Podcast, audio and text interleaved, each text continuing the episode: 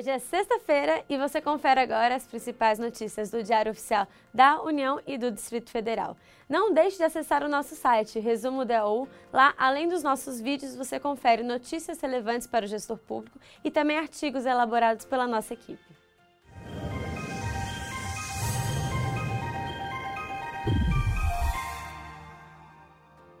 Supremo Tribunal Federal publicou acórdão que declarou inconstitucional tentativa de alteração de organização de tribunais de contas estadual. Por unanimidade, o plenário julgou parcialmente procedente a ação para declarar a inconstitucionalidade formal de dispositivos da Constituição do Rio Grande do Norte que tratam da organização e do funcionamento do Tribunal de Contas do Estado. O governo homologa resultado de processo licitatório para concessão de aeroportos o governo alterou também os prazos para atividades do processo orçamentário de 2019. O Instituto Brasileiro de Turismo, Embratur, designou unidade para execução de seu programa de integridade.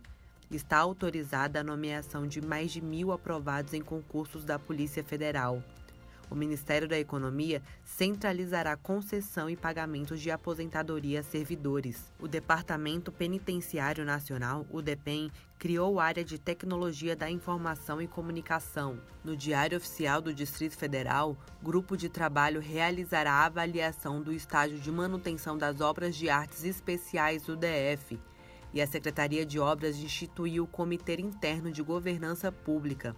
O comitê tem por finalidade formular, executar e monitorar estratégias institucionais de governança pública, a fim de garantir a contribuição do órgão para a estratégia do governo de Brasília e promoção de soluções para a melhoria do desempenho institucional. Se você quer saber mais notícias, acesse o nosso portal Resumo DAU. O destaque de hoje é que o governo facilita a abertura de filiais estrangeiras no Brasil.